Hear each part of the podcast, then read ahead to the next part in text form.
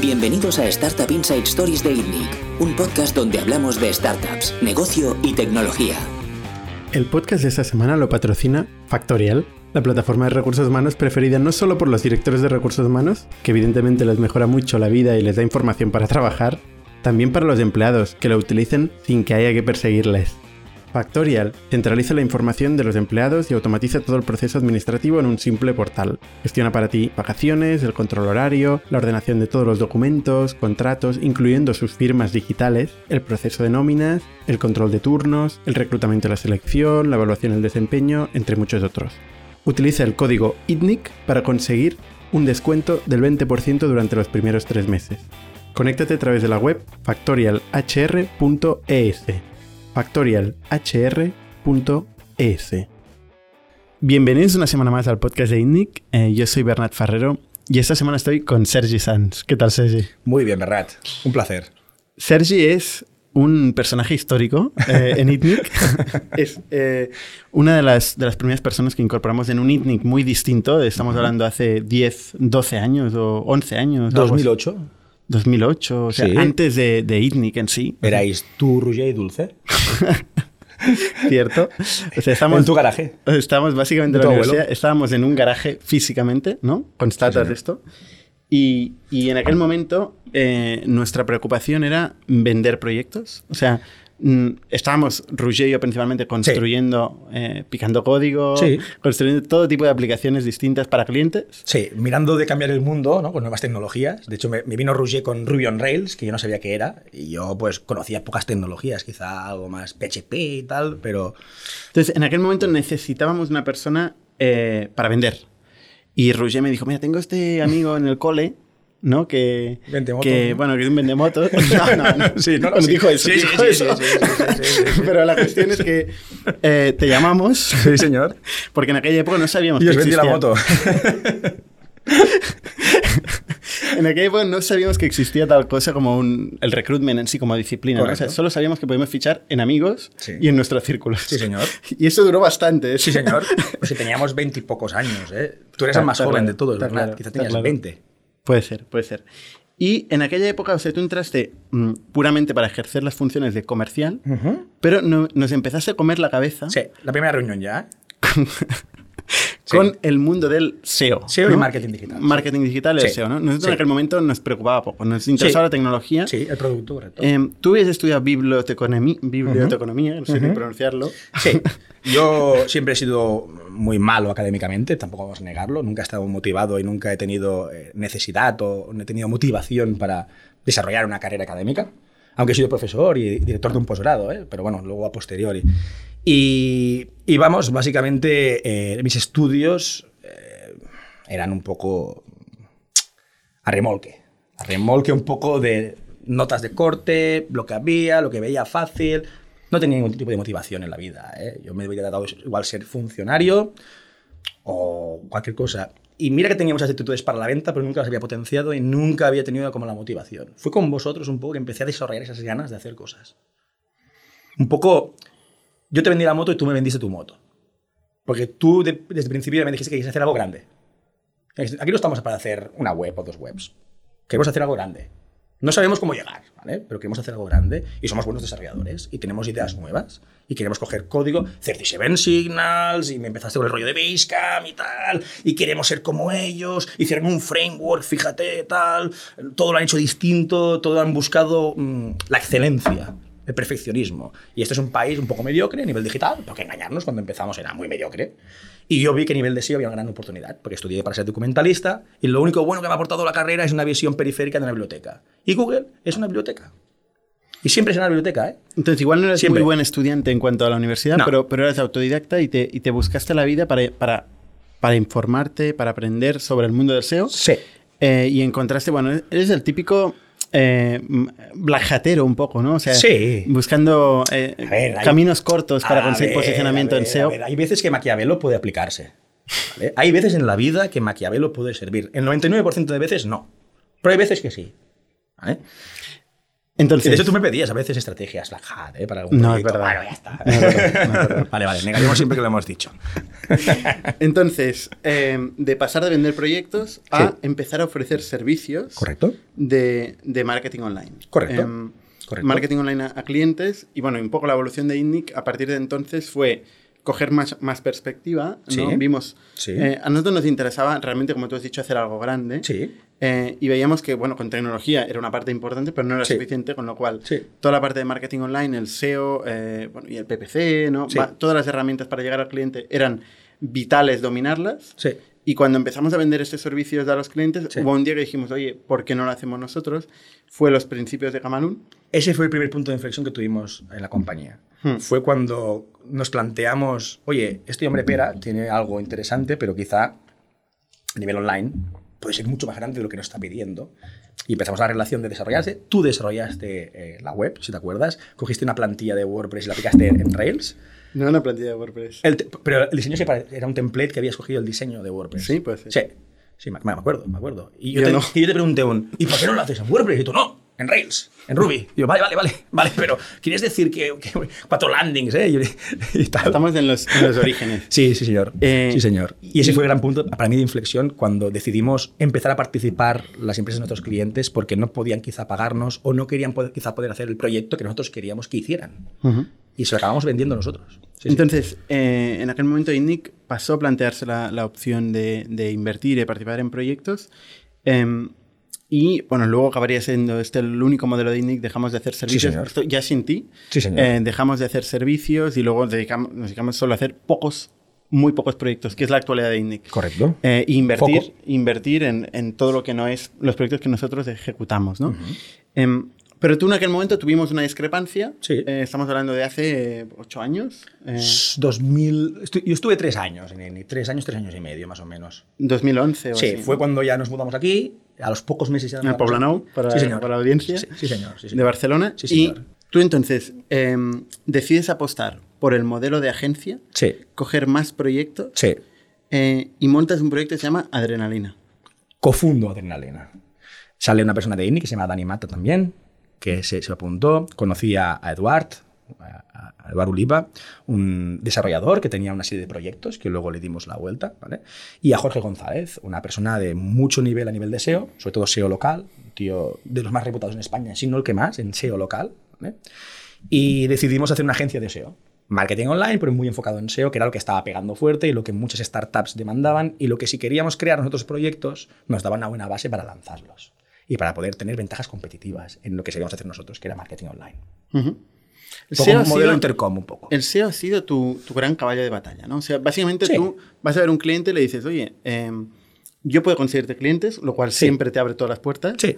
Y además puedo hacerlo de una forma muy eficiente, Sí. con estas técnicas que yo conozco, Ujú. que nadie conoce, que siempre es un mundo opaco, el mundo de Google, ¿no? Un, un mundo opaco. Eh, y, que, y que te van a colocar pues en primera posición, vas a conseguir clientes, ta, ta, ta. Entonces, a mí me gustaría preguntarte, oye, ¿cómo, cómo desde, desde aquel entonces, 2011 o así, que estamos haciendo SEO, a día de hoy, has visto evolucionar el SEO? ¿Qué ha cambiado? Se ha ido perfeccionando. Al, final, al, al fin y al cabo, las reglas más básicas siguen siendo las mismas. ¿eh? Esto es como una biblioteca. Una biblioteca, la biblioteca de Alejandría, la más importante de la historia de la antigüedad. ¿Qué diferencia tiene con la biblioteca de Nueva York actualmente? Procesos, metodología, forma de guardar, pero, pero es una biblioteca igual. Se accede a la información muy similar. Lo que vengo a referirme es que em, el SEO ha evolucionado mucho. Antes era un tema de volumen. Muy antiguamente, muchos enlaces, a saco, manteniendo anchor text. Era como muy primitivo. Mm, un algoritmo primitivo. Luego empezó a darse cuenta Google de que éramos tantos los SEOs metiendo mierda en Internet que tuvo que hacer un update del algoritmo en la parte de contenidos. El famoso Panda, que empezó, a cargarse muchos portales que agregaban contenidos y no daban valor. Entonces, solo los mejores comparadores o agregadores sobrevivieron. Y ha ido evolucionando. Luego, enlaces, ¿no? Sobre optimización de enlaces. Si pones demasiados enlaces y se parecen demasiado y no son naturales, ¿no? ¡Pam! Entonces, bueno, el algoritmo ha ido evolucionando intentando coartar los especialistas que forzamos los resultados de búsqueda. Porque al final Google vive de la relevancia, de hacer bien su trabajo. Darte un buen resultado, tú, tú estás contento, no vas a ir a Facebook a buscar cosas. Seguirás en Google. Pero Google tiene competidores muy fuertes, o mejora mucho su algoritmo, o la gente irá a buscar producto en Amazon. ¿Para qué, para qué vas a ir en Google buscando productos si puede ir a Amazon? O, o- o buscadores de vuelos o lo que sea. Entonces, llega un punto Sí, que Google el SEO ha intentado frenar a, a los que forzamos los resultados de búsqueda para nuestros clientes. Entonces, Google está muy solo, ¿no? Siempre. O sea, eh, eh, ha tenido una situación monopolística por Sí. muchísimo tiempo. Sí. O sea, tú dices, ¿Amazon puede ser un competidor? Sí, pero, pero si Google tiene un conflicto de intereses porque tiene gente que paga por los anuncios y gente que no, Amazon tiene un conflicto de interés enorme porque está vendiendo Sí. directamente los productos. Pero ¿no? yo creo que es un proyecto que llegó y golpeó tan fuerte que nadie más se ha atrevido a hacer nada. Golpeó tan fuerte que solo Bing ha intentado hacer algo y ni con Microsoft detrás ha conseguido hacer nada. Entonces, sí, en Estados Unidos Bing es, una es- es relevante, ¿eh? pero quemando barcos de una manera. Entonces, es que creo que Google llegó tan rápido a tan arriba que no han podido hacer nada los otros. Y cuando intentaron, ya sacó Android, eh, Gmail, Google Maps. Y aquí tienes de servicios gratuitos que lo único que hace es monitorizar, coger datos, aprender. Lo tiene ahí. No saca dinero de muchas cosas que podéis sacar fortunas. Estoy 100% convencido. ¿eh? ¿Tú crees que Facebook es un competidor de Google? No. No, no, no. no. Aún no. así factura. Sí, sí, lo sé, lo sé, lo sé. Lo sé, mm, lo sé, lo sé. Lo. Ahora me acuerdo, ¿eh? 150 billion eh, Facebook. Lo sé, lo sé, así. lo sé, lo sé. Yo te compararía. Facebook es, es la hostia. Es de los mejores proyectos que solamente tú y yo hemos visto nacer en Internet. Pero no la solidez, diversificación y diría control que tiene Google sobre los datos de Internet para mí es 100 veces superior. Pero yo también vengo de- estudiar biblioteconomía y sobre las bibliotecas. Cuidado, ¿eh? Eh, Tengo mucho respeto por Facebook, ¿eh? Pero también creo que es muy volátil Facebook y que ha tenido suerte Facebook. Aún así, he tenido sus pollos y sus follones a nivel de imagen y credibilidad. Pero la credibilidad de la imagen de Google es mucho más fuerte y sólida que la de Facebook, si te fijas. Y Facebook se ha evidenciado que ha tenido problemas de seguridad y ciertas cosillas. A Google aún no ha encontrado ninguna, ningún mal tornillo en ese sentido. Sobre todo porque además Google es un entorno, no es un entorno Opa. cerrado eh, con, con sesión y con tus amigos y Correcto, tus datos. Un entorno abierto, siempre, 100% sido, ¿no? abierto. Y Sí, estructura señor. los datos Sí, señor. en teoría de forma abierta, ¿no? Sí, señor. Em, Es que Facebook no, Facebook no, no ha roto los medios de comunicación, no ha roto las cadenas de televisión de todo el mundo. Google sí. Todos los medios de comunicación del mundo levantaron la mano cuando salió Google y dijeron, ¿qué ha pasado? Vendíamos publicidad nosotros antes, realmente Google.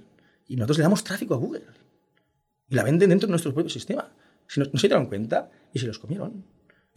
Entonces, los grandes directores generales de medios de comunicación, como Pedro J. Ramírez, que yo lo conozco, y luego ya hablaremos si quieres de una editorial, fue a, un premio que Google otorgó a los mejores medios. Google se dio cuenta en cierto momento de que había triunfado y que se estaba comiendo los medios de comunicación y que no podía convertirlos en sus, en sus enemigos, porque le dotaban de casi el 30 o 50% del tráfico. Entonces, a ver, me hago amigo de esta gente que además eh, tradicionalmente tiene los, los publishers y los soportes. Hostia, vamos a cuidarlos un poco. Vamos a hacer Google News, que tengan tráfico desde Google News directamente, que lo tengan que pagar.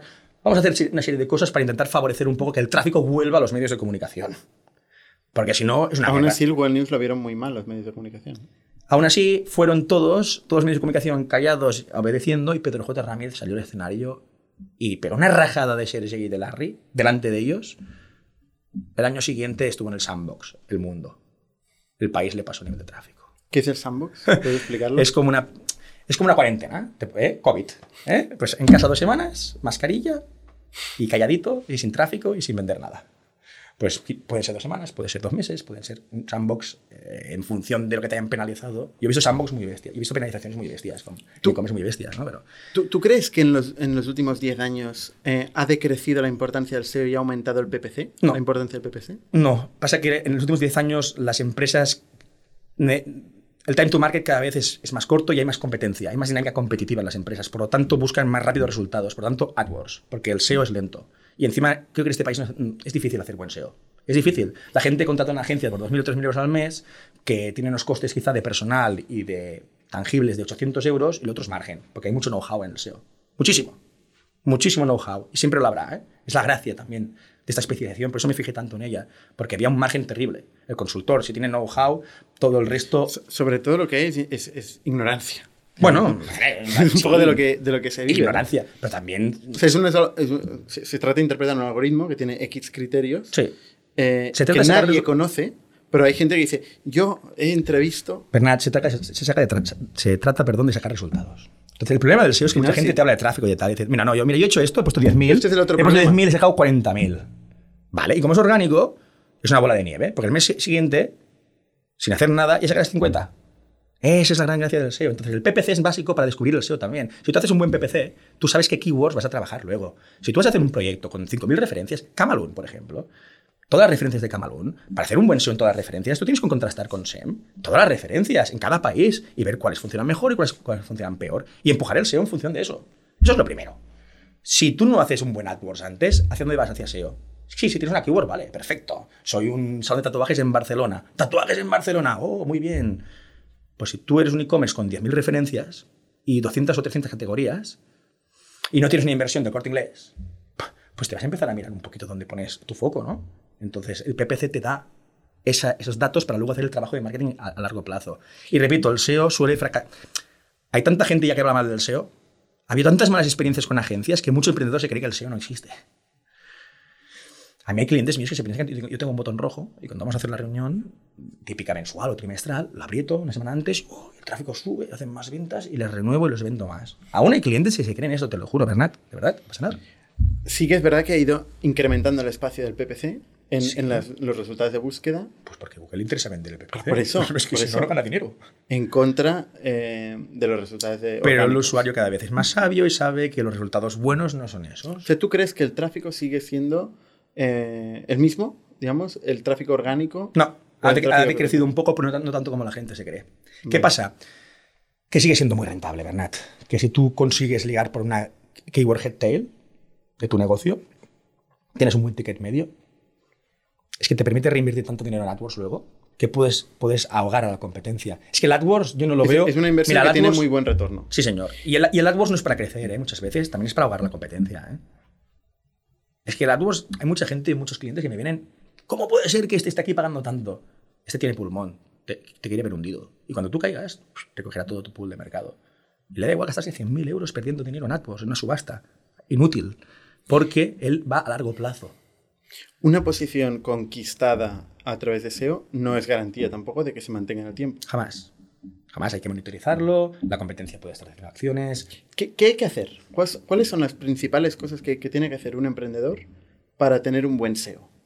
Saber de SEO. No, claro. Venga, hombre, explica un poco las cuatro cosas que hay que hacer. Pues si tú no sabes de SEO, O sea, aparte de, Ya- con- ya- de contratar ya- tu agencia. ya te digo yo que le- leer y estar autodidacta ahora mismo tardarás mucho tiempo. No seas tan proteccionista del No, conocimiento. no, no, no, no. Lo que me refiero es que lo mejor que puedes hacer es ir a un evento, conocer gente, preguntar e intentar rodearte de los mejores. Entonces, si tú no sabes mucho SEO, busca uno que sea muy bueno. Dale equity, dale lo que sea. No le des cash. No le, Me- me no- queda no- claro. no le des 3.000 o 5.000 euros al mes como cuota, porque se va a gastar 1.000 euros o 2.000 euros de esa cuota. Me queda claro. Y te va a dar valor, me- ¿eh? ¿Me puedes explicar la disciplina de esta persona? O sea, ¿qué va a hacer esta persona?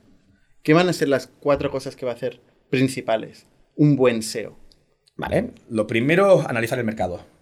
Saber dónde hay que ir del mercado. Para ello necesitamos datos y solamente necesitaremos AdWords, como decía, y Analytics, una serie de herramientas. ¿Qué inversión? ¿Cómo ¿Qué que? volumen de inversión? Depende. Una vez tú tienes el mercado, sabes dónde tienes que ir, haces una estrategia.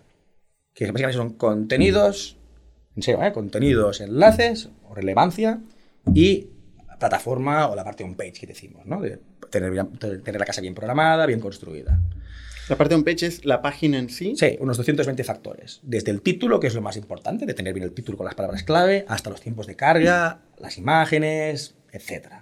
Últimamente Google premia mucho temas de experiencia de usuario, tiempos de carga, hacer bien las cosas, tener una buena web. Si es una buena web que vende, que retiene, que no tiene un porcentaje de rebote monstruoso, todo esto premia.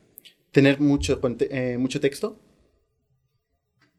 Ah, aquí es una eterna lucha. ¿Tengo mucho texto por tenerlo? Sí, qué remedio, hay que ponerlo. Pero, ¿y si pongo mucho texto y bueno? Y que se use, y que, y que- y que los enlaces se cliquen. Es que entonces vale 10 veces más. ¿eh? Es que para- quizá para llegar para una keyword en España, como chapas personalizadas, no hace fa- falta mucho. Pero quizá esa keyword eh, en, en inglés en Estados Unidos, pues quizá sí que te hace falta mucho. ¿Mucho qué? Texto. No, no, mucho SEO en general. Texto, has dicho. Es un, mix, es un mix, es un mix, es un mix de muchas cosas. Hoy el SEO es un polifaceta.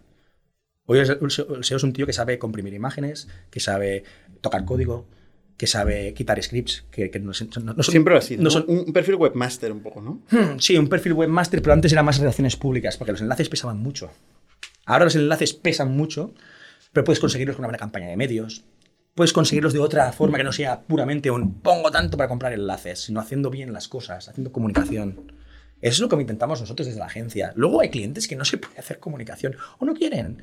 Entonces, compras y punto. Y funciona también igual, ¿eh? Funciona comprar enlaces. Sí, muchísimo. Si Google te Sí, sí. pilla que estás comprando enlaces, ¿te perjudica? Evidentemente, te penaliza. ¿Cómo te pilla? Cuando te pasas, cuando estás eh, dos años con un dominio y no tiene ningún enlace y en dos meses pues consigues 300 enlaces y los 300 enlaces tienen la misma palabra clave en el anchor text, ¿no? que es el te- texto de anclaje, ¿vale? Eh, que todos son en footers. Necesitamos naturalidad. ¿Dónde se ubica el enlace? Si es do follow o no follow, que, que si pasa autoridad o no pasa autoridad. Eh, si está, es contextual, si está dentro del, contenido o está en los footers o en los headers. Cambia mucho. En función de todos estos parámetros, Google le da más relevancia o menos relevancia a ese enlazado. Entonces, también en función de tu enlazado interno de una página, repartes la autoridad dentro de la página. Así que el SEO llega a ser como una pequeña biblia de buenas acciones y buenas praxis para Google. Entonces, ¿Google qué quiere? Que vayas rápido, entenderte, contenido entenderte, que tengas buenas métricas de, de experiencia de usuario para que sí está, está dando ahí un buen resultado y ahorrarse dinero, el punto clave, ahorrarse dinero. Él quiere ahorrar dinero. Si te entiende rápido, mejor. Si tu map es una mierda, caca. Si le pones trabas con tu, ah, am, tu forma de programar, ¿eh? mucho JavaScript, mucho Ajax, mucho tal, caca. Y él quiere al final reducir costes y te premia por si reduces costes. Toda la persona de que se precie de SEO, em, yo creo que, que- que- que- que debería un poco, sí, ver las directrices de Google, pero hacer ensayo y error. Porque al fin y al cabo, el, jefe de ingenieros de Google te dirá lo que, la política propia de la empresa. Nunca te dirá, voy a hacer esto, a lo otro. Hay que probar al final y equivocarse. Y estar muchos años equivocándote. Has hablado enlaces, Sí. estructura de la página. ¿El tercer criterio cuál era? ¿Contenidos? Contenido. O sea, escribir contenido. Escribir contenido, sí, sí. Constantemente. Y, te- y te- y tener buenas métricas, y tener un, un buen CTR, y tener un bajo porcentaje de rebote, páginas vistas. No es lo mismo en e-commerce, las métricas de un e-commerce, que las métricas de un medio de comunicación. Google no ve lo mismo. Y, y para los medios de comunicación, yo he tenido una muy, muy buena experiencia con Diario Gol, ¿vale? No importa decirlo. Nos vino penalizado, nos vino con un marrón de cojones. Penalizado por Google porque habían hecho Sí. la práctica incorrecta. De un millón de usuarios únicos a 100.000. En dos meses. Quiebra técnica. O, sea, de- eh, o lo adelantáis en dos o tres meses, o cojo el dominio y tiro a la basura. Un diario de un millón de visitas al mes, que no es economía digital, que tenía casi dos y tal. Hicimos un trabajo y, y, bueno, una migración, redirecciones, problemas on page graves. Y allí conocí a, a Xavi de Marfil. Marfil, para mí, es una de las mejores startups españolas que se han hecho. Porque. Ha estado en el podcast también. Xavi no, ¿no? Estuvo el, el socio, ¿verdad? Joan Vale. Marjanat. Yo conozco a Xavi, es el, el CEO. El CEO es Juan, ¿eh? ¿Sí? Sí. Pero bueno, son dos. Sí. Vale, creo que Juan es el más de negocios y Xavi es el más, el más- más el tech. Sí. Un día trae a Xavi, alucinarás. Es- no es una máquina, trabaja con el equipo de Google directamente, dándoles consejos de cómo optimizar tiempos. Entonces, él es el maestro de los tiempos de carga. Y los medios de comunicación, cuando hacen SEO, tienen que ir a los tiempos de carga. Ellos llevan los tiempos de carga del New York Times, eh, Washington Post, The Guardian, Le Monde. Portales con 200, 300 millones de visitas anual, men- men- mensuales. Eso ya es tráfico de verdad. Y ahí aprendí mucho en ese proyecto. Y los tiempos de carga ahora mismo pesan enormemente, pero enor- enormemente. Y las métricas también. Cuanto más páginas vistas, cuanto más tiempo en página, más te premian. Y pasamos de 1 a casi 6 millones de visitas en menos de un año. O sea, los, los sacasteis de- del pozo. Sí, sí, a 6 millones de visitas. Es una de las grandes casos de éxito que tenemos. sí, sí. 6 millones de visitas al Corre- mes. Sí. Sí, sí, sí, sí. Y todos los demás medios del grupo subieron y Comscore les ha premiado. Un, un emprendedor que, que quiere hacer SEO y quiere generar contenido, eh, ¿hasta, cuándo, ¿hasta cuánto invierte en contenido? ¿no? Porque virtualmente eh, pues puedes, puedes poner infinita gente a escribir Sí. y puedes generar tanto contenido como quieras, ¿no? Sí. Pero nadie te garantiza que más contenido No. va a implicar más negocio, ¿no? No, porque tiene que ir acompañado de buenos enlaces, de una buena plataforma, de movimiento. O sea, plataforma, El SEO es un que esté conjunto- bien estructurada la página, buenos enlaces y buen contenido. Y, bu- y bu- y buena usabilidad y buena experiencia de usuario, que es el punto que el SEO no puede controlar. Porque si tú tienes una mala usabilidad y una experiencia de usuario, la gente entrará y rebotará. O, o no estará tres minutos en página. ¿Cómo, ¿Cómo se decide de qué escribir? Tú tienes, vale, tengo tres escritores. Lo primero es, es miras a keywords que tienen más tráfico. En función de lo que quieres posicionar, escribes de una manera o de otra. Y luego te diré otra cosa. Eh, no vale poner un becario a escribir contenidos. No vale eso contratar, vete a saber dónde, unos contenidos para subir.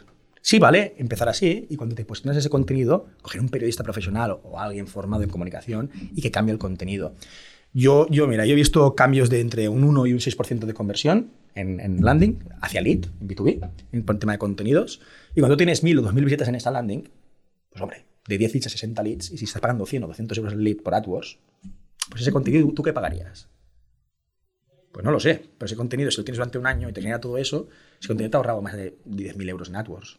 Yo he visto eso y he visto también Claro. muchos escritores profesionales escribiendo Sí, y generando cero negocio, ¿no? También, también, también. Porque les falta, con perdón, la parte técnica, enlaces y todo lo demás. Pero esa gente, si escribe bien de verdad, si genera el engagement del usuario, le falta la relevancia. Entonces, necesitas todo. Tú no puedes hacer SEO con un mal contenido. Entonces, oye, tú viéndole la importancia de, de tener esta capacidad de generar tráfico, Sí. eh, con lo cual al final generar clientes, Sí. eh, endiosas un poco, ¿no? Eh, en cierto momento dices, oye, voy a generar negocios, voy Sí. a abrir negocios en todos lados, voy a abrir verticales. Y eso es un poco ha sido la historia que se ha ido repitiendo. Sí. ¿no? Se ha ido repitiendo. Eso sumado a un grado alto de impaciencia, para que las cosas funcionen rápido. Y si no, volver a empezar. En lugar de tener la paciencia para que una cosa acabe culminando. Mira que me- a mí me llaman impaciente también. Uf, pues entonces yo... Pero comparado contigo, soy muy paciente. ¿eh? Entonces, eh, Tú eres el paciente de los dos, coño. Y yo soy el paciente, imagínate. Entonces, tú montaste Adrenalina, que es una agencia... Cofunde, una agencia- cofunde, cofunde. Cofundaste. Adrenalina. También eh, 15 Best, ¿no? Varias, Sí. varias agencias Sí. que han tenido un poco este modelo. Setup, sí. Setup Media. Eh, Son agencias que, que han llegado a crecer. Perdonad, ¿eh? es que... No, es que- Tenemos el aire acondicionado todavía mal. Sí, sí, sí. No, Y torturamos a los no, invitados. No, está muy bien, ¿eh? Quiero decir, para ponerle presión al, al invitado para que suelte lo que tú quieres, está muy bien. Eh, He firmado un 20 papel a la entrada de aquí que si me pasa algo, la responsabilidad no es, no es, de, no es del coworking ni de, ni de INNIC. Eh, en Adrenalina montaste un proyecto Sí, eh, que era Kalingu. sí. Venía- de, hecho, de hecho, ya lo habíamos oído en Indie Sí. al principio, ¿no? Sí. Te lo llevaste a Adrenalina Sí. y lo montaste ahí. ¿Qué pasó con Kalingu? ¿Qué era Kalingu? Un proyecto muy ambicioso. Eh, Eduard Oliva tenía una base eh, de como un, mm, no, no framework, no sé cómo llamarlo. Había montado como un sistema de dropshipping, eh, pero que permitía eh, conectar con web service a cliente final y a proveedor. Entonces hacíamos como de distribuidor de soluciones de, dropshipping. Entonces buscamos fabricantes, le montábamos la solución de dropshipping y buscábamos cliente final que quisiera tener el catálogo del cliente. Y al mismo tiempo hacíamos e-commerce para de, de cada dropshipping. Un Cristo. Pero, pero este funcionó. pero, funcionó. pero este tema es el santo graal un poco del SEO, ¿eh? Te diría, o sea, el dropshipping. Siempre hecho casi- proyectos Casi todos SEO. los SEOs que he conocido Han hecho dropshipping. han hecho, se han encontrado nichos de long tail donde con el SEO han podido aprovechar posicion- posicionarse ahí. Encontramos tres nosotros. Y luego, como, como su vocación no es montar operaciones ni logística y tal, con un dropshipping rápidamente Exacto. han montado un negocio que muchas veces es un, es un lifestyle business. O sea, Sí, sí. pueden vivir de ello eh, ad eternum. Yo he visto e-commerce facturar 30 y 50 millones de euros haciendo dropshipping. ¿eh? Alucinas, ¿eh? O sea, ahora Pero cuando facturas día- 50 millones de, de euros ya no es un negocio pasivo, ya tienes gestión. O sea, Sí, no, y se- he visto a nadie. Y el fabricante ha acabado, acaba- ha acabado absorbiendo casi el, el- el distribuidor. ¿eh? Pero lo que vengo a decir es que el modelo de drop- dropshipping empezó a petar fuerte esa época. Nosotros vimos la oportunidad de hacer un CMS dropshipping. Y hicimos la capa intermedia. Venía el cliente final, se hacía con esta tecnología al e-commerce y por 200 euros tenía el e-commerce funcionando con todo el catálogo y por 100 euros al mes le hacíamos el SEO. ¿Qué pasa? Es una especie de Shopify, ¿no? Sí, hicimos el, Shopi- el Shopify de- del dropshipping y aprovechábamos para vender toda la plataforma a los fabricantes. Y de parte cogíamos proyectos y tal. Nos funcionó muy bien, escalamos muy rápido. Eh, perfumería, sex shop y, y marihuana y grow shop, que era más la parte de, de, bueno, de toda la parte de producto y horticultura y tal. Petó muy fuerte, pero mucho. Mucho, vendimos mucho. Vendimos tanto que... Que es mucho. Bueno, eh, sin, sin inversión, más de 300.000 euros. Que, que no está mal. Eh, De la nada sacas un proyecto y sacas con esfuerzo propio y tiempo 300.000 de facturación con un buen beneficio. Anual. El primer año, el primer año, sí, sí, con beneficio. Entonces dijimos, espera, espera, espera, para, para. Vamos a, a paquetarlo, vamos a darle consistencia y vamos a hacer un proyecto. Entonces nos dimos cuenta de que cuanto más grande era el player que nos compraba la tienda, cliente final, ¿eh? más rápido el fabricante escalaba eh, en ventas y, y el cliente más nos pedía más nuevo producto. Entonces dijimos, la clave de aquí es ir a buscar un soporte muy grande. Necesitamos un monstruo con mucho tráfico que no esté monetizando correctamente. En esa época los medios de comunicación estaban muy mal. Muy mal. Y tuvimos la suerte de que una persona de Forum Keiretsu. José María Pina, eh, que teníamos una buena relación, me llamó y me dijo, oye, hay un, hay un cliente de Keiretsu, ¿eh? Un inversor muy potente, que nos ha pedido proyectos, que está con, que tiene balas y quiere disparar un par de tiros. Entonces estoy llamando a dos o tres emprendedores serios que tenéis proyectos bastante interesantes y voy a intentar llevar los dos o tres mejores que haya ahora mismo en, circulación y que puedan encajar con ellos, ¿eh? que puedan encajar con, con el modelo. Entonces me dijo, ¿tú te ves capaz de meter Kalingo en marca? Me dijo así, ¿eh? yo, coño, sí, claro. Yo que sabía de SEO y tal, sabía que marca era el primer dominio español en, tráfico orgánico. Eh, más que coches y estos monstruos, creo que estaba. Entonces dije, hostia, un e-commerce de fútbol en marca, ni que sea por la autoridad que vamos a generar, podemos generar mucho tráfico orgánico, aunque sus suscriptores o sus clientes no nos compren. Si yo meto landings buenas allí, yo, yo meto primero por camiseta del Barça, lo que sea, y ahí hay volumen. Si los medios les enseño ese volumen y esa monetización, quizá apuestan por mí. Y empiezo a entrar en medios. Y yo quería hacer el marfil del e-commerce. Marfil fuese partner de SEO de los medios de comunicación para hacer toda la parte de MP. Cuando te hablaban desde Xavi y Marfil, hacen la parte de MP de todos los medios de comunicación. Pues yo quería hacer to todos los e-commerce y la monetización de todos los medios. Monetizan la publicidad en, Sí. en el, en el canal mobile. Sí, sí. yo llego ahí. De, de los, de los negocios Sí. de media, o sea, Sí. las Sí, publicaciones. sí. Lleva ahí una editorial, eh, Monstruo, Diario Expansión, Redacción. Entro con tan mala suerte que acababan de hacer un deal de 50 millones. Y me lo dice el director de Expansión, el, director de Diario Marca, eh, Máximo de Angelo y eh, Carlos Beldarrain. Y me dicen, Sergi, eh, eres el chico de Calingo, ¿no? Tienes tres minutos porque acabamos de hacer un deal de 50 millones y no estamos para tonterías. Y hostia, ya, pam, ya llegas y dices, joder. Esto se lo iban comentando a todo el mundo, ¿no? A la, a la pescadera, Sí, al taxista. Pero por si acaso te, te la sueltan, ¿sabes? En plan, ¡pam! Y bueno, dije, ya está, igual. Pega el pitch de tres minutos y que te, que te chutan. Y no, no. Les hizo gracia. Vieron el negocio, empezaron a hacerme preguntas, empezaron a ver el desarrollo de negocio, empezaron a ver la monetización, un poco más. Empezaron a mirar los números, que eso es ya cuando, coño, ya interés, vamos a ver los números realmente esto. Nuestro tráfico, tal. Me tiraron al suelo las asunciones, pam, pam, pam. Las asunciones que había hecho sobre ellos, sobre su medio. A ver, es datos. No, te has equivocado. Aquí eh, nuestra retención no es tal. Me empezaron a- empezamos a cambiar en tiempo real ahí la fórmula y, y ahí entendí que iba bien el tema. Es un, hostia, estamos empezando a tocar el business plan, el, el PNL, aquí en tiempo real. Perdón. y, esto es que funciona. Y me dice el director de expansión, va, te voy a hacer un favor. Te voy a llevar al... Te voy a llevar fuera y tal. Y entonces me mira Chema Pina, vete, vete, vete, con él. Sí, sí, bajo abajo el garaje, me sube un super BMW y tal. Va, esto es el coche del director de expansión y tal. Coge, sale y me deja en la puerta. Hace tres metros el coche y me deja en la puerta. Dice, para que la gente vea que ha salido conmigo. Bueno, co- forma- formas de hacer las cosas en Madrid, supongo. No, no, ya, ya, ya, ya. Sí, sí. Yo me, quedé como un saludo a poco. la gente de Madrid. Sí, sí, un saludo y tal. No, es una broma. No, no. Pero me quedé como. y Entonces le dije a José María Pina, ¿y esto por qué ha sido? Ha dicho, te acaba de hacer un gesto de poder. Y yo, Chema, pero, pero sí, sí, sí, he entrado aquí en un sitio, un despacho enorme y tal. Sí, estoy acojonado. Sí, sí, lo único que quería era aquí con, con, con la voz pequeña pedir dinero. Bueno, eso quería decir que había ido bien. Me dijo José María, eso es que ha ido muy bien. Porque me sacó fuera y no me dijo ni si había gustado la presentación, ni si te voy a invertir, ni nada. Al cabo de dos horas me llama, tienes el deal cerrado. Te vamos a enviar un contrato y te vamos a pedir un mínimo de 300.000 euros de inversión privada, de cash, ¿vale? Para que haya un coinversor y para que inversores profesionales validen tu modelo de negocio. Que yo me lo he creído, pero me dijo, pero yo no le he dedicado el tiempo suficiente. Ni le voy a dedicar. Por lo tanto, ya me vale que vengas con más de un inversor privado, más de uno, y que ponga 300.000 euros. Dicho y hecho, me pongo a Forum Keiretsu, foros de inversores a mirar. Y sí, claro, tener una editorial al detrás que ya va a poner en media medio millón de euros. En media, ¿eh? Sí, en media. No en cash. No, en media y pondrá dentro de sus, de- de- dentro de sus soportes publicitarios el- nuestros e-commerce. Ujú. Vamos a ser el e-commerce de marca y el, y el del mundo. Hombre, a nivel de estrategia de marketing online, a mí ya esto ya me iba perfecto Ujú. para poder escalar toda la estrategia SEO de dropshipping. Porque entonces pensamos en meter dentro de esos soportes El propio dropshipping. O sea, voy a vender las tiendas dentro de marca, no, no, no en, en, en, en Kalengu. Voy a meter toda autoridad ahí, voy a chupar todo eso, ellos no saben de la fuerza que tienen ahí dentro. ¿Qué pasa con ese proyecto?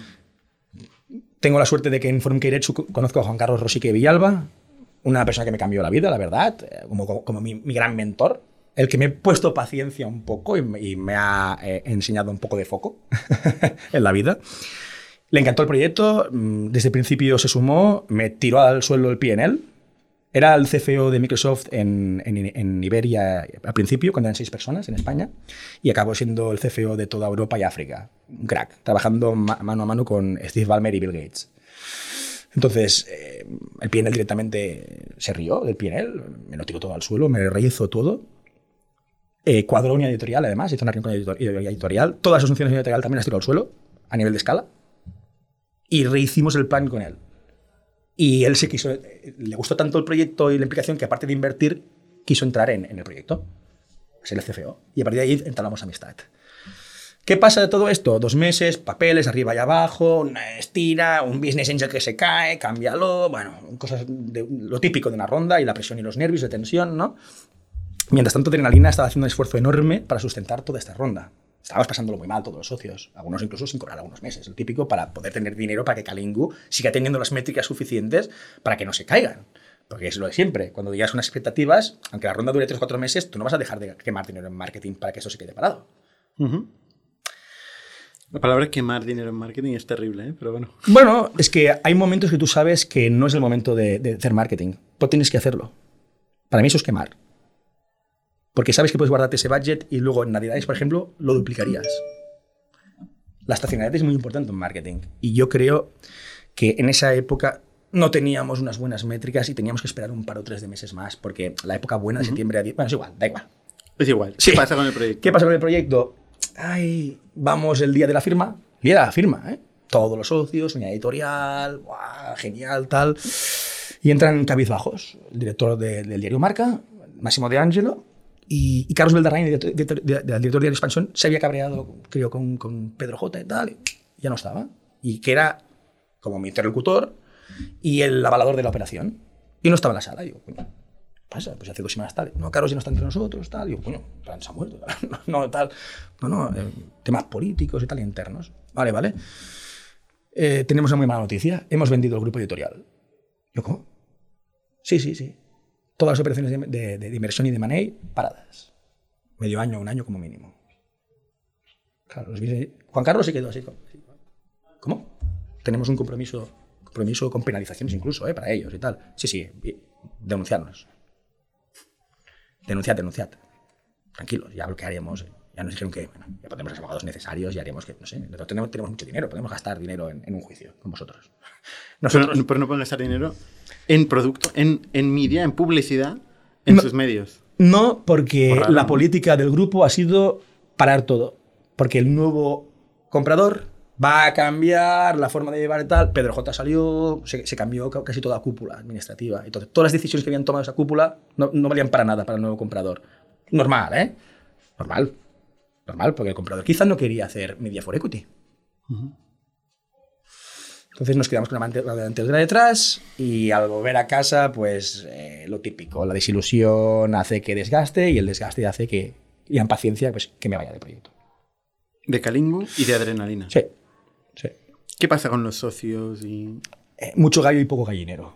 Tengo un buen recuerdo, los primeros meses fueron muy potentes, crecimos muy rápidos, estuvimos todos muy solidarios, pero luego al final, pues bueno, nos enseñamos un poquito, gente que no sentía del todo compensada.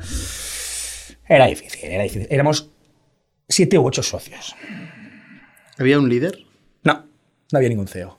Lo más divertido de todo es que decidimos no tener CEO y funcionamos. Porque había un plan, había una estrategia.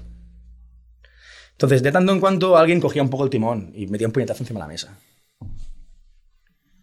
A veces era yo, a veces era Dani, en tema financiero, a veces era Edu. Bueno. ¿Cuántas personas erais? Eh, llegamos a ser casi 40 personas. Uh -huh. Sí, sí. No, no, digamos, es una agencia potente, con clientes potentes, eh, desde clientes como Softonic, Don Piso, Flora Queen. Hicimos proyectos muy chulos, La Caixa. No, no. Y aprendí muchísimo de SEO, ¿eh? ¿Qué, qué, ¿Qué, crees que es importante? O sea, a nivel de elegir, o sea, Mm. ¿Vender proyectos? Sí. ¿Crees que hay que tener alguna, algún criterio de cara a cuándo parar? Porque potencialmente puedes vender muchos proyectos, ¿no? O sea, ¿dónde crees que, que tienes que darte cuenta de decir, oye, basta? En función de tu capacidad de escalar. Sí. pero es, gente, es meter más, más y más gente. No, no, no, la subcontratación el outsourcing tienen que ser la clave de los modelos de agencia bajo mi perspectiva. ¿eh? Yo nunca me volveré a equivocar, yo nunca quiero volver a tener 40 o 50 personas de, personal, a no ser que esté facturando 10 veces más de lo que estaba facturando. Porque vas al límite, porque el primer golpe de aire te tumba. Y porque te conviertes, bueno, te conviertes en una gente, en una persona que genera empleo. Yo no quiero generar empleo, yo quiero hacerme rico. Y para ello necesito economía de escala. No busco la viabilidad, busco la escalabilidad. No obstante, para poder mantener tu vida necesitas viabilidad. Entonces, siempre un poco cuando empiezas con un modelo de agencia, lo terrible es que tienes que controlar ese modelo para que no crezca demasiado, pero tampoco no, no, te genere poco porque vives de eso. Y por lo que te ilusionan los proyectos. Entonces, mantener ese equilibrio tácito es complicado. Totalmente. Es muy difícil. Es muy difícil. ¿Cuál es el aprendizaje ahí? Menos gente, ¿no? Menos gente más buena, menos clientes y que te entiendan y les entiendas más porque hay mucho cliente que, sabe que necesita marketing online o desarrollo tecnológico, pero que lo valore quizás la mitad. Y que estén dispuestos a invertir el tiempo suficiente, tener la paciencia para aguantar, para que haya resultados, no a la mayoría. Se, se cansa muy rápido. La gente se cree que hará SEO y que pagará 3.000 euros al mes y que en dos meses estaremos, yo qué sé, en Copacabana, descorchando champán. Y no. Oye, tú, has eh, montado, bueno, después montaste otra agencia. Sí. Eh, también acabó un poco parecido, ¿no? La, otra agencia. Sí, pero ahí, ahí, ya tuvimos más problemas porque Juan Carlos empezó ya... Juan Carlos no se encontraba bien ahí. Yo ya ya había algo raro. No se encontraba bien, tuvimos unos desalineamientos, bueno. La siguiente agencia se llamaba Setup Media. Sí, sí señor. Sí señor. Que, o sea, tú al final has tenido conflictos con, con algunos socios. Sí. ¿Qué, ahora eh, que, has tenido todas estas situaciones, ¿qué has aprendido? O sea, cuando buscas un socio, ¿qué tiene que tener este socio? A ver, tenemos que ser complementarios. Antes quizá buscaba más, desde que salí de INNIC, en INNIC éramos muy complementarios todos. No nos parecíamos nada, Roger, tú y yo. Lo siento, nada. Quizá Roger y tú os parecéis más en algunas cosas, pero, aún así sube muy diferentes. En skills y, y, en cultura de empresa y en formas de afrontar los conflictos y no, pasa nada, somos complementarios, vemos distintas cosas. Luego busqué muchos socios que se parecían mucho a mí. Y ahí, mm, mismos backgrounds, tal, creces poco, se toman decisiones. Mm, no hay riqueza. Ahora he vuelto un poco a los orígenes. Desde hace tres años vuelvo a estar con un grupo de tres amigos, somos distintos, nos complementamos. De hecho, la mayoría de votaciones pensamos diferente, pero nos enriquecemos mucho y cuestionamos todo hemos vuelto un poco a los orígenes, a esa autoexigencia. Yo me acuerdo en INNIC que unas cosas que nos hizo crecer mucho fue esa autoexigencia hacia uno y hacia los demás. Porque si tú no te exiges tú, ¿cómo vas a exigir al de al lado? Entonces eres un tirano, eres un dictador. Pues si tú realmente te autoexiges y lo demuestras a los demás, puedes exigir. Debes exigir. Siempre con respeto y siempre realismo, ¿eh? No, vamos a volver locos, pero... Tú, has participado en muchos eh, productos, proyectos que han empezado, han crecido. Eh, si ahora te preguntara, oye, ¿Cómo has ganado más pasta, dinero ahora, ¿eh? Cash. Em, ¿Montando proyectos o haciendo servicios? Tengo la suerte de que con los dos he ganado dinero. Pero sí tienes que compararlo. He ganado más con servicios, pero me gustan más los proyectos. No pasa nada. ¿Y los proyectos cómo has ganado dinero? O sea, ¿has conseguido vender tus participaciones en esos proyectos? Sí, sí, sí, Con mayor o menor éxito, pero, pero sí, sí, sí. Incluso hemos hecho una desinversión de una, empresa en totalidad y ahora estábamos en otra, pero con el COVID nos frenó. Teníamos un portal de coches de lujo que funcionó muy bien en el setup, me lo quedé, lo relancé más y estábamos en una posición buena para vender. Pero el COVID ha hecho que nuestros compradores hayan pasado de facturar millones a, cero euros. directamente cero euros. Y, si, a ti te gusta más montar proyectos, ¿te has planteado montar un proyecto? No. ¿Y hacerlo crecer hasta el infinito? No he encontrado en el proyecto. No he encontrado el proyecto. Pero cuando llegue, sé que lo sabré y estoy dispuesto y, y, tengo ganas. De hecho, ahora hay un proyecto que tenemos entre mente que a mí me gustaría internacionalizarlo, que es un tema de cartas digitales para restaurantes que ha petado muy fuerte, que tenemos un player industrial de atrás que nos va a dar un 15% de cuota de mercado en el sector Oreca. Es un SaaS, eh, ha venido para llegar, tiene muy buena pinta, lleva 10 años la tecnología, pero ahora es cuando ha petado de verdad, porque el COVID ha hecho que haya una necesidad más allá de data o de business, sino de higiene, protección y seguridad. O sea, necesidad primitiva e imperiosa. Y, y creo que a este proyecto le vamos a empujar mucho. Entonces, yo también tengo una mente muy inquieta y también soy un culo inquieto y me es difícil de hacer foco porque también quizá no es necesario que una persona como yo haga foco todo el día en un proyecto. Quizá es bueno también que yo dé mi, que sea mi visión estratégica, que haga los deals. Pregunto sobre tus motivaciones, ¿eh? no, no sobre, o sea, no sé si es necesario, ¿no? Al final es tu vida, ¿no? No, no, es, es, un, tema, es un tema de motivación. Yo sé que tarde o temprano me dará un proyecto que me motivará y me centraré en él. Ahora mismo el proyecto que me motiva es Atomic. Pero Atomic, como crea micros proyectos, pues veo bastantes proyectos y como hago consultoría, veo muchos proyectos. A mí me enriquece mucho estar con muchos proyectos porque aprendo muchas cosas cada día. Hablo con gente distinta, veo clientes distintos. Cada, cada, cada empresario tiene su experiencia. Y, y, y, puede contar su historia. Yo creo que el mundo se divide entre la gente que le gusta ver muchas cosas constantemente sí. Y la gente que le gusta eh, profundizar hasta el infinito. O sea, Sí. al final es como te mueves horizontal o A mí, me gusta, a mí me gusta mucho moverme horizontalmente.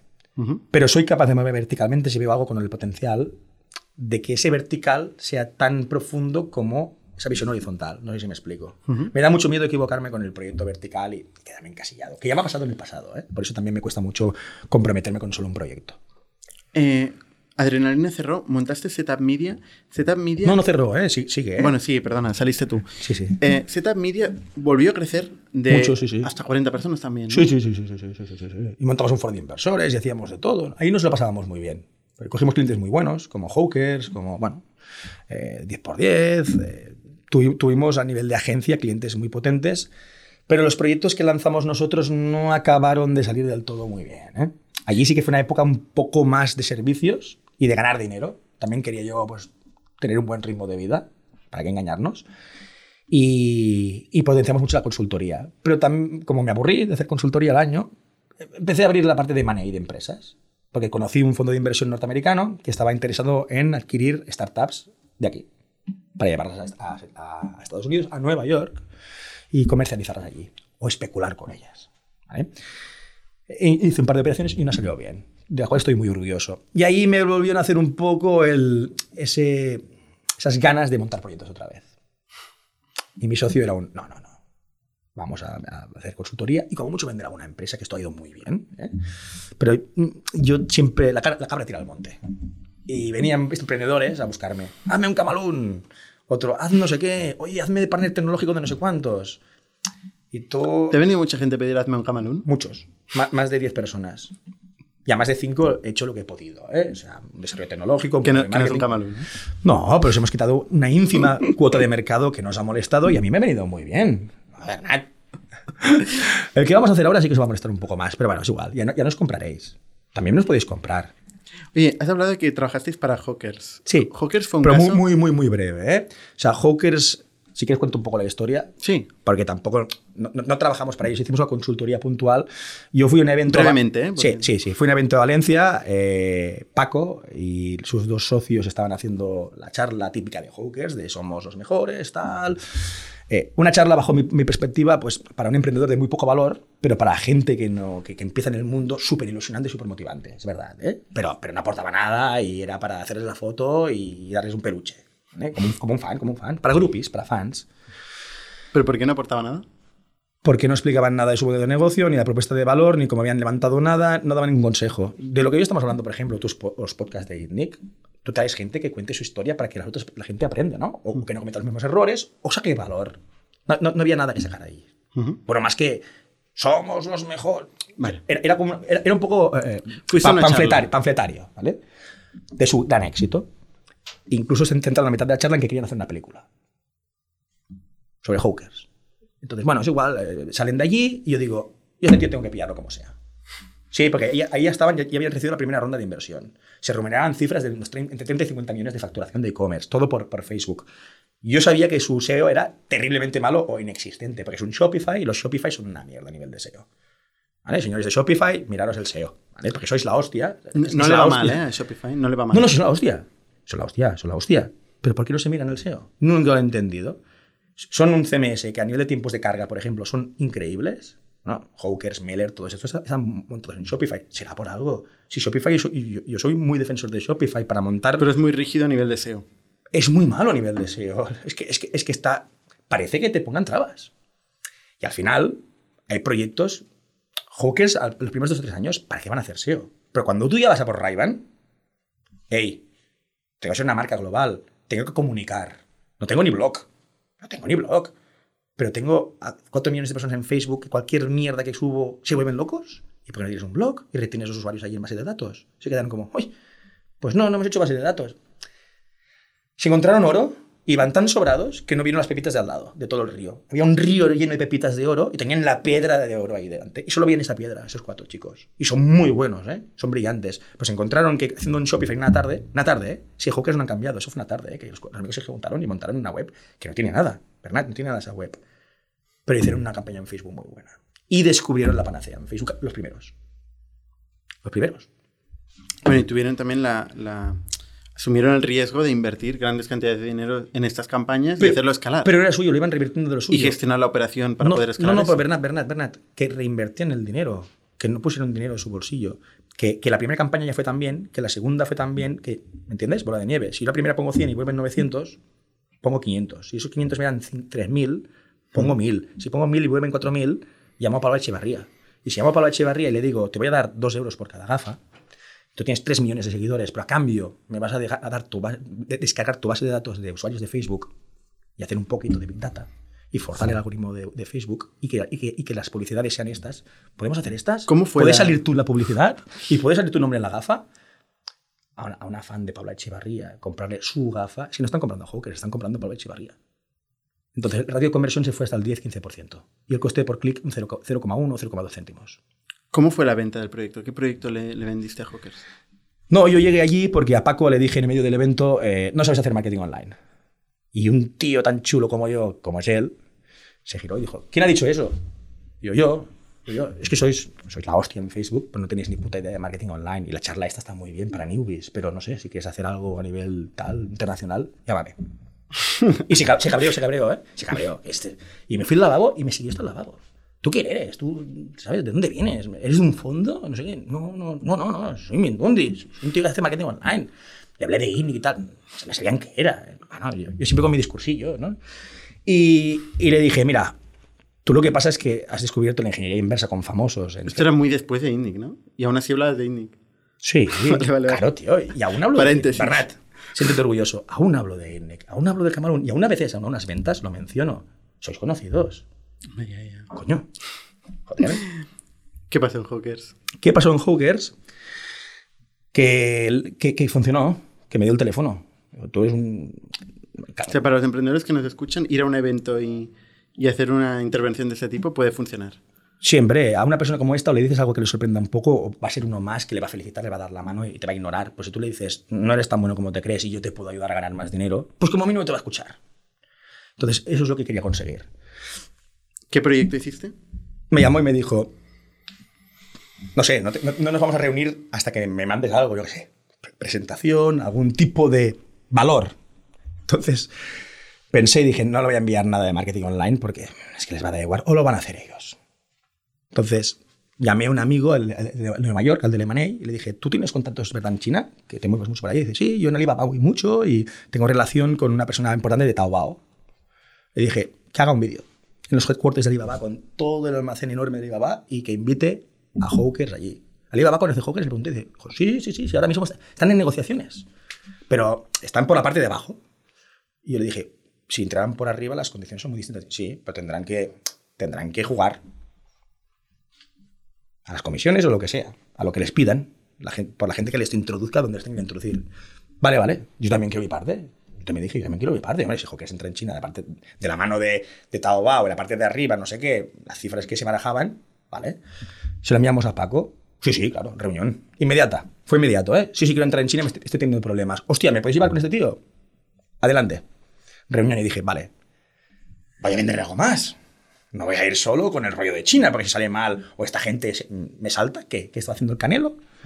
Entonces preparé un muy buen informe de SEO, y me traje a un crack de las personas técnicas que conozco mejores, un ex, el ex director de operaciones de Elogia, el actual responsable de marketing y de comunicación del Real Madrid a nivel online, y que era el CEO de WebPower España, Israel García. Técnicamente es de lo mejor que me he encontrado en mi vida. Y le dieron el country manager de un importante eh, sistema de mail marketing, el que llevaba Booking y llevaba Alibaba. El que lanza la- la- el mailing de Alibaba y de Booking. Es un monstruo. Entonces lo llevé allí también, porque me enteré que Hawkers en China no entregaba el mailing. Tenía muchos problemas de spam y muchísimos problemas. Y es muy difícil entrar en China a nivel de mailing y tal. Y ellos tenían la IP de, de- de Alibaba, los de WebPower. Entonces lo llevé porque sabía que ahí teníamos deal. Y efectivamente, el deal que se cerró fue ese, ¿eh? el, de- el del email marketing. Yo vi, con- eh, fuimos allí a las oficinas, monstruosas, nos estuvieron dos horas esperando. Veníamos de Barcelona, ¿eh? en avión, tal, pum. Había como una gran pecera y estaban ahí pues, los socios y los directivos y había una montaña de diseñadores y de tal. Era ya cuando se nota que había entrado capital. Porque cuando entramos por el garaje había un Lamborghini estampado contra la pared. Y claro, nosotros ahí, hostia, Lamborghini lila, canta bastante la atención. Y además, eh, cuando digo esclafado, es que, es que tenía todo el morro arrugado y parecía un acordeón, ¿sabes? Entonces, bueno, luego en medio de reunión yo pregunté, oye, disculpa, ¿y esto de ahí que tenéis y tal? No, es que celebramos la inversión el primer día y se les fue un poco de las manos. Y lo tenemos aquí para recordarlo. Yo, ah. joder, macho, voy viendo a casa y digo, joder, tío. bueno, Bueno, este fue el caso de... de anécdotas, anécdotas. Eh, al final, Setup Media em, cerró y además Sí, eh, hubo también un, un- un conflicto de socios. sí. Eh, entrasteis en concurso de acreedores, que es una cosa que... Sí, porque tuvimos 3-4 meses de discusiones y, y- y en lugar de centrarnos en el negocio, cuando nos dimos cuenta, eh, el cash flow se nos había comido. Tenéis 40 personas en plantilla, Sí. no estabais vendiendo. Sí. Eh, Eh, yo dejé de vender. eh, bueno, eh, Juan Carlos empezó a enfermar. O sea, estaba, pero se notaba que. Yo notaba que no estaba muy bien. Juan Carlos Rosico era el, el que había sido CFO de, Nuestro de CFO, Microsoft. inversor y, y- sí. sí, sí. Ujú. Y, y entonces Juan Carlos me dijo, mira, Sergi, lo mejor es que nos veamos tú y yo. Y empecemos otra vez tranquilamente de cero y vamos a elegir bien eh, la- la- el personal, vamos a ir poco a poco. Y la agencia, ¿qué tal si no hacemos una agencia hacemos proyectos? Yo- él estaba para hacer proyectos, Juan Carlos estaba para hacer proyectos. Y yo en el fondo también lo que quería era volver a hacer proyectos. Pero hay que hacer una agencia aunque sea mínima, de pocas personas, para mantener los salarios de todo el mundo y tener un equipo talentoso para poder lanzar los proyectos al mercado. Si no, ¿qué? ¿Subcontrato todo? No. ¿Y c- ¿Cómo es un concurso de acreedores? ¿Qué- Eh, ¿Cuál, es, qué es, cuál es Mi- el procedimiento? Tuvimos ¿Qué- mucha suerte de que hicimos tan bien las cosas que nos, nos archivaron directamente. O sea, las únicas deudas eran con nosotros, con los propios socios. Todo lo que era eh, Hacienda, impuestos, lo pagamos todo. Hicimos el, el, el despido del ERE bien. O sea, se aceptó las condiciones y todo. Y, y nada, eh, los bancos fueron los que vinieron a saco. Entonces nos llevamos toda la deuda a los bancos. Personalmente. Sí, sí, teníamos aval personal. Ahí es cuando tocamos fondo económicamente y yo presenté eh, la segunda oportunidad. Me entero de que los emprendedores de hace poco tenemos una ayuda de que si cae, si te llevas 200 millones de deuda, en lugar de estar debajo de un puente o de un suelo, de, de- de un agujero, sin coger el teléfono, porque los bancos te llaman entre 10 y 25 veces al día. Presionando, ¿eh? Pues paga 500 euros ahora, aunque sea con la tarjeta de crédito de tu madre. Lo que sea necesario. Esto te pasó a ti. Sí, sí, sí, día tras noche. Entonces, cuando tú estás como comercial cogiendo el teléfono y casi el 90% de tus llamadas son reclamaciones bancarias, es difícil vender. Cuando te llega una- una- un deal de verdad. Entonces, fue una época muy difícil. Aún así salimos a flote. Conseguí levantar Partner Adventure con Juan Carlos, pero entonces tuve una muy mala suerte, que es que Juan Carlos se enfermó. Sí, sí, me llamó y que había contraído ELA. Entonces, al cabo de 3-4 días ya me dijo que no podía hablar y al cabo de un tiempo pues, pues pereció. Y, y desinvirtió de todo y tal. Y bueno, y un poco me quedé con, pues, con el know-how, con los buenos momentos, el conocimiento, ¿no? Y, y un poco es como... Es el presidente honorífico de mi empresa ahora, como si dijéramos. Y siempre lo será. Es una persona que, que me ha dado paciencia. Me ha dado paciencia y ganas de volver a hacer proyectos. Y él te ayudó a salir un poco de este pozo, ¿no? Sí, sí, me ayudó económicamente también, por qué no decirlo. Me sugirió que no me asociara con mi, mi, mi exnovia. Y yo, como no estaba bien, pues ya como no había cometido ese error como emprendedor, pues vamos a cometerlo. Entonces me asocié con, con mi exnovia. Has juntado varios, varios Sí, errores sí, clásicos, sí, ¿no? sí, sí. Pero has tenido una montaña rusa, ¿no? Has tenido momentos muy, muy altos. ¿no? Sí, de, de comerte el mundo. Sí, sí, y de ganar mucho dinero, ¿eh? Y momentos que, bueno, como este, ¿no? De la, de la salida de... Oye, para hace, acabar, hace tres años fue muy duro, sí, sí. eh, Sergi, cu- ¿cuál es el proyecto que te ilusiona ahora? O sea, ¿en qué estás? Ahora, Un proyecto, como- el proyecto que más te ilusiona. los proyectos que estamos lanzando dentro de la agencia están teniendo todos muy buena aceptación y funcionando. Y Gourmet, que es este proyecto de cartas digitales para restaurantes, es el que me da la sensación de que va a pegar muy fuerte, nos vamos a pasar muy bien y tenemos una oportunidad de mercado histórica. Si el COVID se asienta, por desgracia, ¿eh? pues si se asienta, esta dinámica ha cambiado para siempre. Y el mercado es, es enorme. Es enorme. Gourmet. Sí, sí. Es un SaaS que, que, lo que quiere hacer son cartas digitales para restaurantes. Estamos haciendo nuevas líneas de producto para delivery también, que ya hemos sacado, están funcionando. Estamos haciendo toda la parte, eso es más a posteriori, ¿eh? pero CMS web, para que las nuevas webs de los restaurantes irán muy enfocadas a las cartas digitales, no al motor de reservas.